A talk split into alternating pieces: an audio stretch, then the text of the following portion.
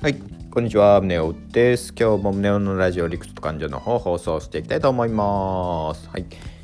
え今日はですね、えーと、専用の質問フォームの方にいただいた質問に答えていきたいと思います。はい、質問内容なんですけど、えーと、ネオさん質問です。39歳、主婦、えー、3歳の娘、夫、猫と暮らしています。えーと、今まで母親父親とは問題ないと思い過ごしてきました。ですがずっと生きにくさを感じセッションで、えー、個人セッションとかですかね、えー、自分と向き合うことを数年続けてきました。はい、えー、でその中で今まで尊敬する親だと思ってきたのですが小学生の高学年頃から家庭に問題が起き家庭が荒れていた数年があったことを思い出しました。両親の喧嘩が多くその数年は母親の不機嫌が続き母親に気を使いながら生活をしていたこと。逆に母があ違うあ逆に私が不機嫌になっていると、えー、うざいからそういうのをやめてくれる？と母親に言われたこと。などを思い出し今更ながら苦い気持ちになります、えー、その頃の母親買い物依存症であった。記憶もあります。はい。その時のことに向き合った方が良い、向き合った方が良い気がするのですがその時のことを思い出そうとすると泣けてきてしんどくて逃げたくて仕方くなえ仕方なくなります。はい。うん、で、えー、もう考えないように逃げようとするけどこれは逃げると追ってくるやつのような気持ちで数ヶ月ぐだぐたぐたぐたしています。えー、しばらく諦めてやりたくないともだえていればよいのかアドバイスをお願いできると嬉しいですということですね。はい、えっと、ニックネームは、ももこさんです。はい、ももこさん、質問ありがとうございます。なるほど。はい、わかりました。あのー、まずですね、この、なんていうのかな、あのー、あ昔を思い出して、ああいうことあったなって思うパターンっていうのは、まずですね、基本的に、まあ、多分、うん今現在の今現在の自分の生活に不満がいっぱいあるんだろうなっていうのがまず思います。でなんで過去のことを思い出すかっていうとあのー、まあその今の自分の、えー、生活に不満があって、えー、感情的になっている状態で過去を、えーと、振り返った時に、えー、そう嫌だったこととか同じような感情とかえー、そういうところのねあのシーンにフォーカスが当たるんですよ。うん、だから今まで、えー、っと思い出さか思い出さなかったあのは単純になんて言うかな、あの例えばさ20代前半とかうんと30代前半までは何て言うかな。まあ特に別に生活に問題なくっていうか、あの仕事もまあそれなりにやってとか彼氏もできてとか旦那ができてとか子供生まれてとかって、えー、ね、その日々の生活に没頭しているから、えー、思い出さなかっただけで、えー、多分ねその今の生活にどんどん不満が溜まってきて、えー、そこがあ爆発しそうな時期に、えー、改めて過去を振り返ってみたらあそういうことあったなって思ってるだけだと思うんですよね。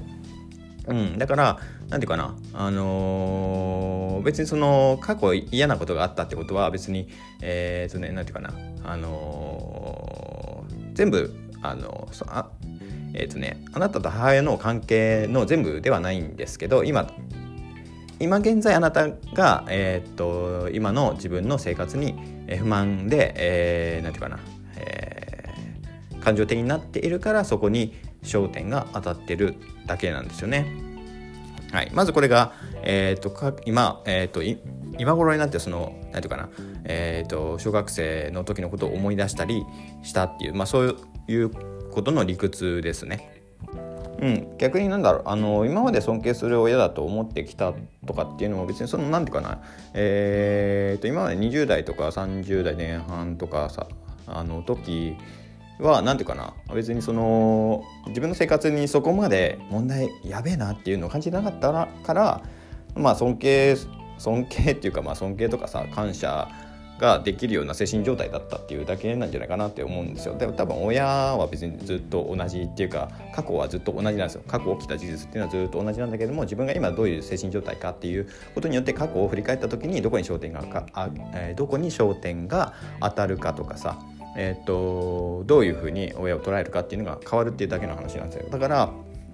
あの親も過去も基本的に変わってないです。なので、えーと、今の自分がどういう精神状態かによって過去が変わって、えー、過去はの見え方っていうのは変わってきますよっていうのがまずここ大事な理屈ですね。はい、で、えー、まあじゃあどうしたらいいのかっていう話なんですけれども書いてあるっていうか、まあ、自分で書いてあるように、まあ、その時のことに向き合った方が良い気がするのですがって書いてあるのでうん、向き合ったらいいんじゃないかなって思うしその向き合った方がいいと思っているあなたをまず応援したいですっていうのがまあ大前提なんですね。大前提。自分がやった方がいいなって思うことをやろうよっていう話なんですよ。で多分でもうに、えー、考えないように逃げ逃げようとするけどって言っているようにあなたはですね基本的にあのー、相手に相手にというか自分以外の相手に、えーとね、自分の気持ちをぶつけたりとか、えーとね、感情的な態度を取るっていうことを非常に怖がっているんですね。それがまあ感情的理解感情の話になるんですけどもうその一言に尽きるかな。要は相手にね自分の気持ちを言ったりするっていうことが非常に怖いんですよね。うん、で多分そこが自分でせ、えーとね、こう何年間もセッションで自分と向き合うっていうことを数年続けてきましたって書いてあるように結局内省内省要は自分と向き合うっていうことをずっとやってる人、うん、言い方よくないな、えー、っと自分とばかり向き合っている人っていうのは要するに自分の中で全部自己解決しようとしているんですよ。でもあのね一番感情がえー、とねすっきりするのって喧嘩ですよ喧嘩。うん人に、えーと、ぶつけて、えー、喧嘩しまくるっていうのは一番のね感情の発散になるんですね。でも多分、えーまあ、この過去の話からすると多分両親の喧嘩が多いえー、多いっていうのを見てきた子供っていうのは喧嘩が悪いことっていうのがもう自分の中に、ね、刷り込まれちゃってるんですね。だから、えーとね、その自分の感情的な態度を人に見せることとか喧嘩をすることとかっていうことがもう非常にね何ていうか悪というかね悪いことというふうに思うしで、えー、そう思ってやって、えー、生きてきたからいきなりねその旦那にね えー、ムカつくことをぶちまけたいね喧嘩したいねっていうのが多分ね、あのー、できない。できないからそこがどんどんどんどんどん、えーと、ストレスが溜まっちゃってまあ大体それがね爆発するのが 30, 30代後半なんですよ。うん、もうこれはもう定番っていうかまあ、まあ、そういうになってるんですね。なのでえー、っとね まああなたの課題っていうのは基本的にはあももこさんの課題っていうのは、えー、っと自分の感情を、まあ、出しまくるとか、えー、喧嘩慣れするってことなんですよね。うん、でその一人の相手が母親なんですよで母親ってさ正直自分の生活に、えー、あんまり関係ないと思うんですね。多分、えー、もう多分これ同居とかしてないと思うんで。えー、っとなので基本的に関係ないんですよね。だから関係ないからこそ母親と喧嘩 母親と喧嘩をするっていうのは何て言うかな自分の人生を、え、立て直すためにそういう非常にね何、えー、て言うかないい、えー、トレーナージムみたいな感じなんですよ。うん、だから母親はなんかえゴールドジムみたいな風に思えばいいと思うんですよね。母親は単なるゴールドジムだと思えばうんさ今日もジム行くかみたいな感じで、えなんだろうなあまあなんていうの？喧嘩したらいいんじゃないですかね喧嘩っていうか別になんかムカついたことをムカついたよっていうふうに、えーうん、言えばいいんじゃないかなと思うんですね。うん、なんかそれシンプルにそれだけな気がするけどな。うん、で多分、あのー、この話から、まあ、想像されるのは多分まあ、母親に言えないってことは基本的には日常生活で言えないんですよ。だから夫とかうんと娘がねえー、っとなんか言うこと聞かなくてねとかってなった時に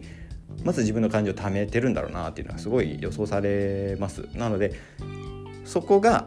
基本的に解消すれば多分な過去の、えー、捉え方って絶対変わると思うんですよね。う